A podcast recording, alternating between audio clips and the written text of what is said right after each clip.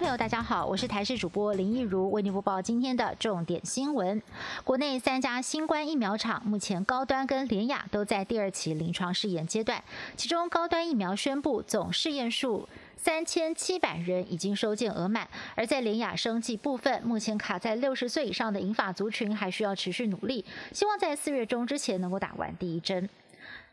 长荣长四轮终于动了，苏伊士运河恢复了双向通行，目前有超过四百艘船等待通过运河。苏伊士运河管理局力拼在通航的十二小时之内，让一百一十三艘船只通过，并且计划在三天之内将过去一个星期排队等待通过的大批船舶消化完毕。不过，卡船事件所造成的全球损失，再加上未来几天这些被卡的船只，恐怕会导致一些港口的到港潮激增，相关的问题。正陆续浮现。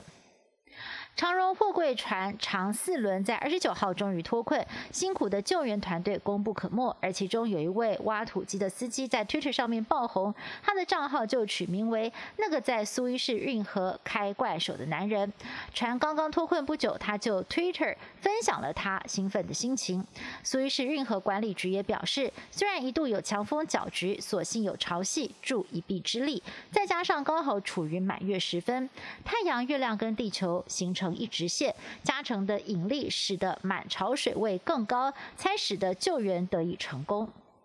歌手吴青峰在去年遭到昔日恩师林伟哲提告侵害著作权，台北地院在今天再度开庭。传当时见证两人分家的律师来作证。吴青峰一早走进台北地院，不发一语；林伟哲则是没有出席。法庭内，当作证律师谈起双方拆伙的过程，吴青峰也忍不住当庭落泪。接受媒体采访时，提起为他日夜操烦的母亲，也是数度哽咽。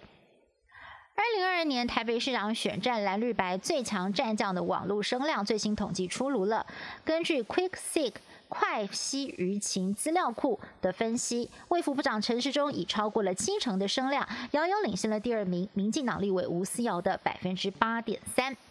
而国民党呼声最高的蒋万安却仅以百分之六点四拿下了第三名，被视为柯文哲接班人台北市副市长黄珊珊更是以仅仅百分之三的声量倒数第二。是否愿意代替绿营出征台北市？陈时中本人回应，这要去请教民进党，强调自己在疫情期间声量高也是正常的事。